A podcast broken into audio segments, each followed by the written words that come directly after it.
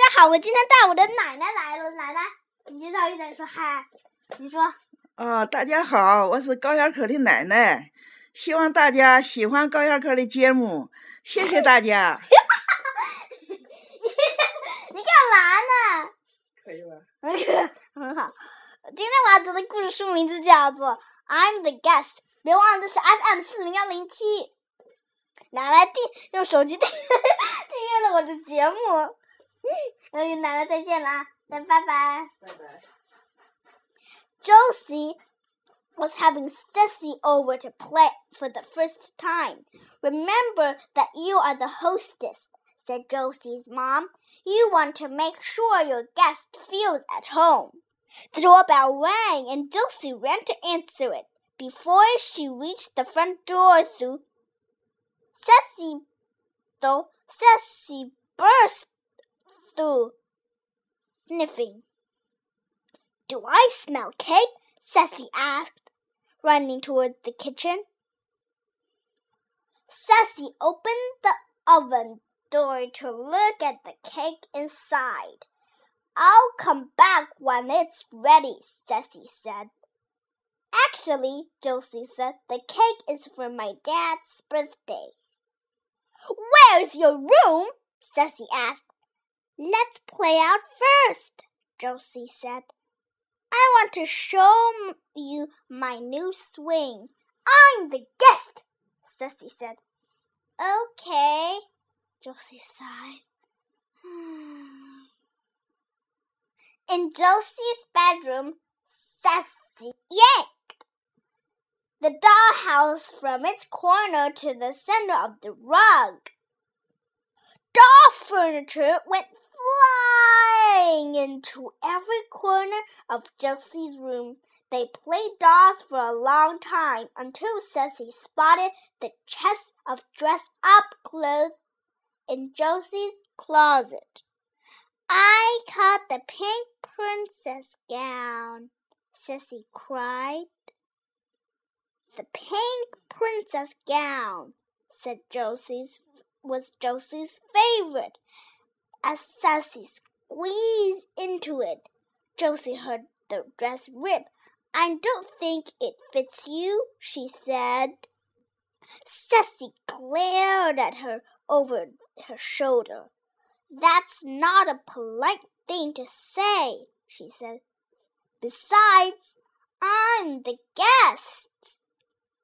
Ceci walked out of Josie's bedroom and back to the kitchen.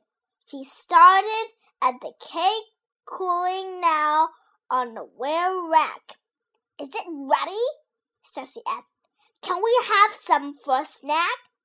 How about some cookies instead? Josie asked. My mom makes great cookies. Ceci opened the freezer door.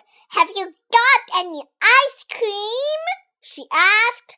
She turned and smiled at Josie. I'm the guest. We're saving the ice cream to go with the cake, Josie said, pushing shut the freezer door. Ceci drifted out of the kitchen in Josie's pink princess gown, singing to herself. She sang, I'm the guest. The guest. All the way to the bathroom. Your mom wouldn't mind if we try on her makeup, she whispered, because I am the guest. Josie watched nervously while Ceci poked through the door. She found some red lipstick and put it on. Then she drew red lipstick tarts on the mirror and started laughing. Stop that! Josie whispered to Jess. I am the guest, Ceci hissed, and left the bathroom. On the way through the kitchen, she stopped at the birthday cake and tore off a big chunk. Josie couldn't take it, it more, any more. I don't care if you're the guest, she shouted. It's my dad's birthday. And that's more important than any guest. Sassy stared at her, licking crumbs from her fingers.